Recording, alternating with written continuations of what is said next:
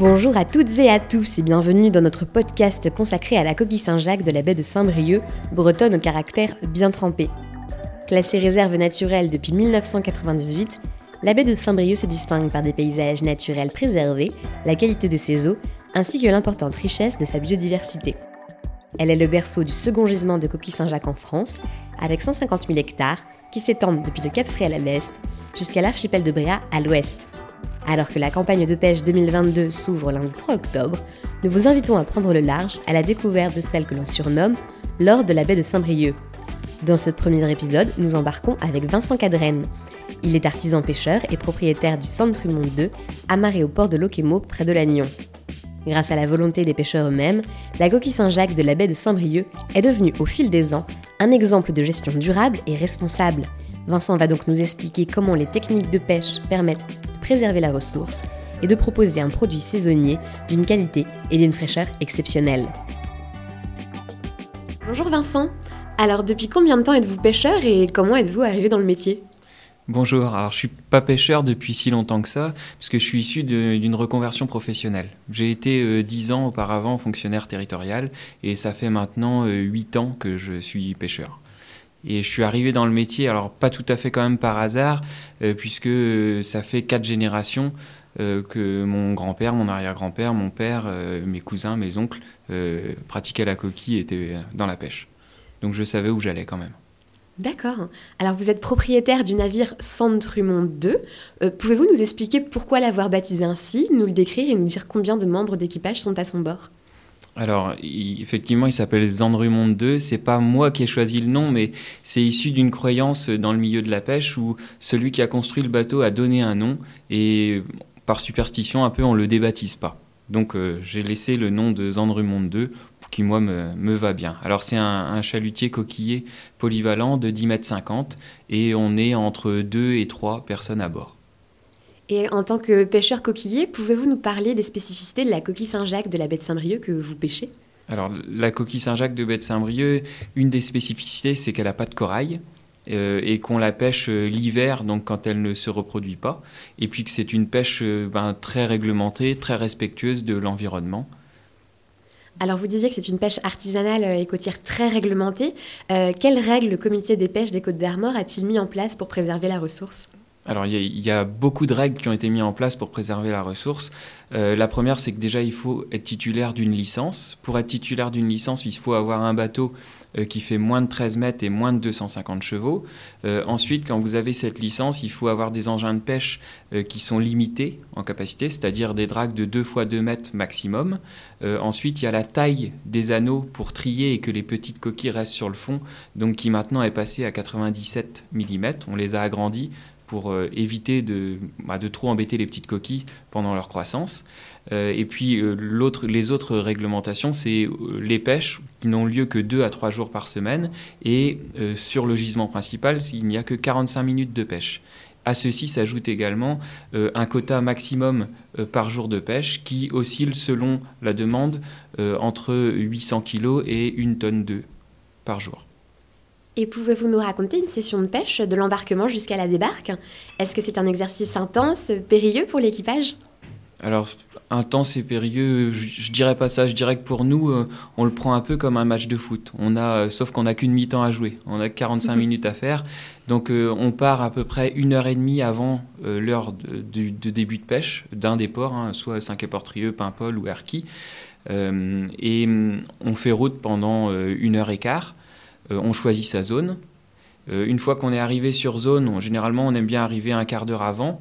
Euh, on prépare le matériel, les dragues, on échauffe les bonhommes, et puis on explique à l'équipage comment on va travailler, de quelle manière on va tourner, combien de manœuvres on va faire, pour que tout le monde sache et soit à son poste. Généralement c'est une pêche où on est assez organisé, où on a le temps de se préparer, où on est bien lucide. donc on attend le top départ. Au top départ, là c'est à fond. Euh, il faut que les dragues soient le plus vite possible à l'eau et le plus vite possible euh, au fond. Et il faut qu'elles soient le plus longtemps possible sur ces 45 minutes-là en contact avec le fond parce que c'est là qu'elles pêchent. Euh, donc on fait les manœuvres assez vite. Généralement, en 45 minutes, on fait entre 3 et 7 traits. Selon la zone, s'il y a beaucoup de coquilles, pas beaucoup, des petites, pas de petites, des cailloux, pas de cailloux. Et donc, euh, on remplit le bateau pendant ces 45 minutes. On essaye de trier un peu, mais pas beaucoup. L'essentiel, c'est de, remplir le bateau de coquilles. Et puis, euh, au bout des 45 minutes, on peut souffler un grand coup. Et là, toutes les coquilles sont embarquées. Et après, on a, euh, sur le chemin du retour, on rentre un peu au ralenti. Et on prend le temps de, trier, de rejeter à l'eau toutes les petites coquilles pour ne conserver que le quota qui nous est autorisé. Et si tout s'est bien passé, si c'est une bonne journée, c'est une tonne de 200 kilos. Et donc, une fois les coquilles euh, de la baie de Saint-Brieuc euh, débarquées euh, sur le quai, peut-on nous venir directement à votre rencontre sur le bateau pour vous en acheter? Alors oui et non. Oui, il y a de la vente directe qui est possible. Je fais de la vente et d'autres en font, mais il y a une contrainte. Ce qui n'est pas une contrainte, c'est juste là encore pour contrôler ben, la, vente et puis le quota qui est prélevé sur la baie, c'est qu'il faut que cette coquille-là soit passée en criée pour avoir été pesée et être inclus dans le quota global de la baie. Donc c'est juste un, suivi de la ressource, une, bonne gestion. Mais une fois que ça a été pesé en crié, on, peut à ce moment-là, nous, vous les revendre en direct. Très bien. Et euh, alors sur un tout autre sujet, nous évoquions tout à l'heure euh, votre équipage. En ce moment, on parle régulièrement des difficultés que les entreprises rencontrent dans leur recrutement. Euh, vous, en tant que patron pêcheur, Vincent, est-ce aussi une problématique? Est-ce que le métier attire toujours les nouvelles générations? Je dirais que le métier attire moins les nouvelles générations. On a, on a quand même un peu de mal à trouver euh, ben, du personnel et du personnel formé et qui a envie. Alors je dirais que la pêche à la coquille est un peu moins touchée parce que c'est une pêche qui est assez rapide, euh, qui est assez technique, c'est pas très exigeant en temps de travail. Euh, jusqu'à présent, il y avait une rémunération qui était correcte, donc ce qui fait que cette période-là de l'année, on, on, arrive quand même à trouver des gens pour travailler. Par contre, quand on est euh, le reste de l'année, l'été au poisson, euh, avec des heures un peu plus grandes, avec des week-ends où on doit travailler ou des soirs, là c'est plus dur de trouver euh, bah, des gens motivés et puis fiables sur une année. Maintenant, on travaille pour essayer de montrer un peu ce qu'est notre métier, qu'il a évolué, qu'il est peut-être un peu moins dur par certains côtés qu'avant, l'aspect physique, puisque maintenant il y a de l'informatique, il y a de l'hydraulique. Euh, et puis c'est un métier qui est assez complet, donc je pense qu'il y a un effort de communication à faire pour que les jeunes se rendent compte ben, que le, le, métier est intéressant et qu'on peut le pratiquer différemment. Et je pense qu'il y a de, de belles carrières à faire dans ce métier-là et des satisfactions à trouver. Nous faisons également face aujourd'hui à l'augmentation des prix du carburant. Euh, quel impact cette hausse a-t-elle sur votre activité et comment le gérez-vous? Alors ça, ça, a un impact direct puisque euh, la coquille est pêchée à la drague, c'est un art traînant, donc on a besoin de toute la force du moteur euh, pour traîner les dragues. Donc ça veut dire une consommation, euh, même si c'est pas pendant longtemps, hein, c'est juste pendant 45 minutes, mais une consommation de gasoil importante sur, ces heures-là. Donc oui, c'est un, élément de notre coût de revient qui est important. Euh, oui, il a augmenté. Maintenant, il se trouve qu'on est quand même dans des années où on a bien géré la ressource précédemment et où il y a une abondance de coquilles Saint-Jacques. Euh, donc ce qui permet, entre guillemets, d'atténuer un peu ça. Donc euh, la coquille, c'est pas la plus mauvaise période pour nous euh, parce que on n'est pas 24 heures sur 24 en train de tirer sur les dragues, ça dure que 45 minutes. Maintenant, c'est vrai qu'il faudrait pouvoir répercuter une partie de, cette augmentation de coût ben, sur, le, sur le prix de la coquille mais qui reste, euh, quand on regarde le prix actuel de la coquille par rapport à ce qu'il pouvait être euh, il y a 20 ans, euh, ça reste un produit abordable.